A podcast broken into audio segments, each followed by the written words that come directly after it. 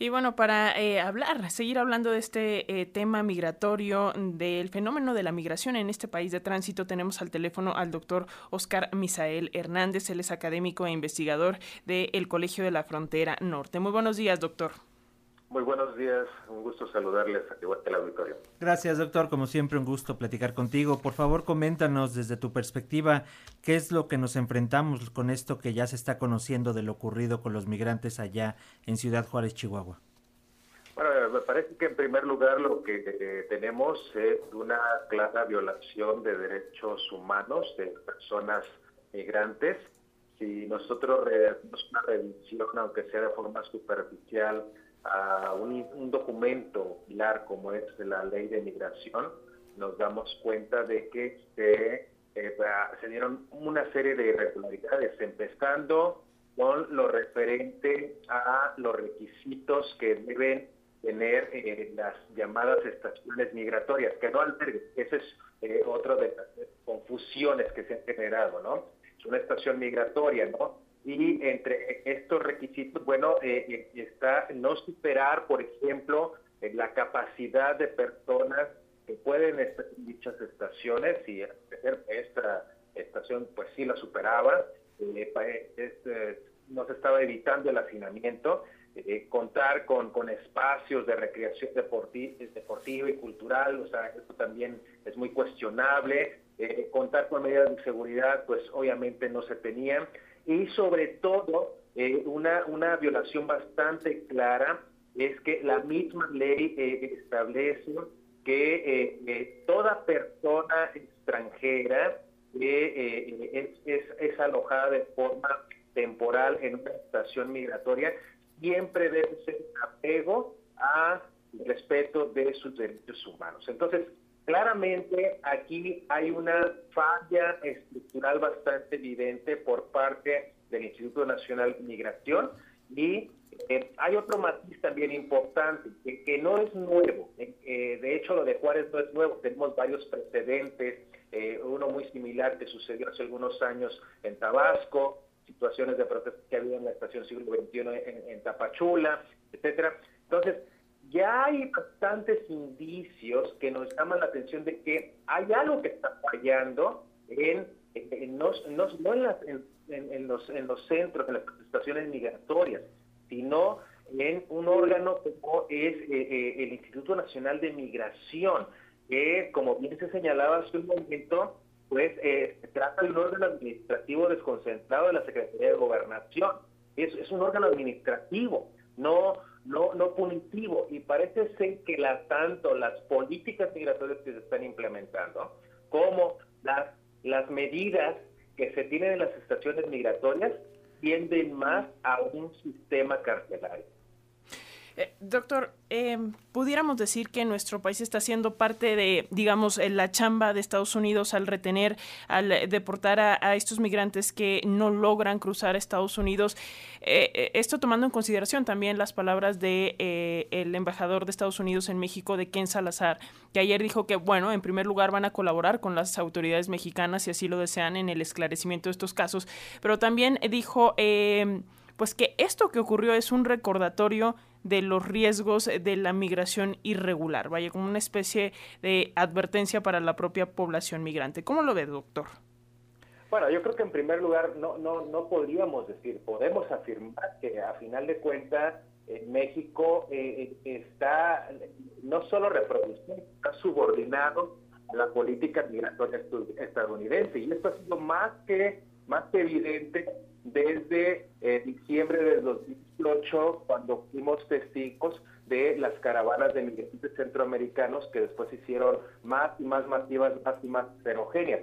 El Estado mexicano eh, eh, fue claro que no contaba con una política migratoria, estaba reproduciendo una, una política migratoria estadounidense, este, subsumió a la misma. Si nosotros consideramos, por ejemplo, la propia ley de migración que define qué es una política migratoria, la, señalan como un conjunto de estrategias que tienen como propósito atender el fenómeno migratorio y de todas aquellas personas que eh, eh, eh, van en tránsito o, que tienen como lugar, como destino, son de pocas. No tenemos absolutamente nada. finalmente estamos reproduciendo algo más, ¿no?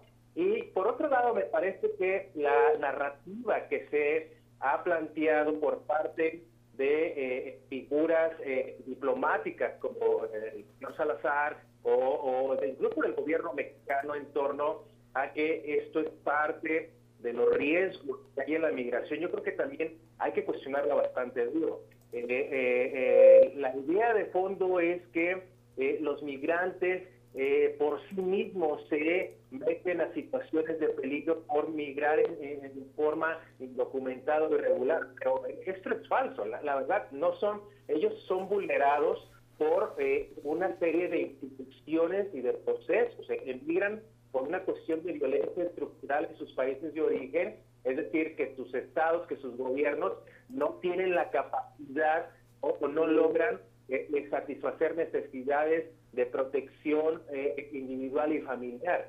Eh, eh, son vulnerables en su tránsito por países como México porque nuestras instituciones no se apegan en estricto, eh, estrictamente a respetar sus derechos humanos. Lo hemos visto en el Instituto Nacional de Migración ahora y antes en Tapachulo cuando están golpeando, deteniendo, separando niños o niñas.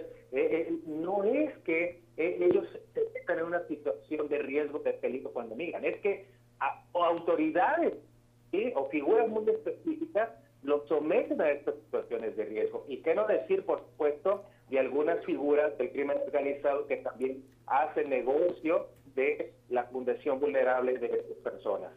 Sí, sin duda también ahí se mezclan todos estos aspectos que están generando una serie de problemáticas muy complicadas cada día, doctora, ya en la frontera norte y sobre todo cuando vemos si nuestro país tendrá la capacidad de eh, contener y de y atender sobre todo a todo este flujo migratorio que está eh, detenido ante eh, la cerrazón del gobierno de Estados Unidos de no permitir ya ningún paso a migrantes.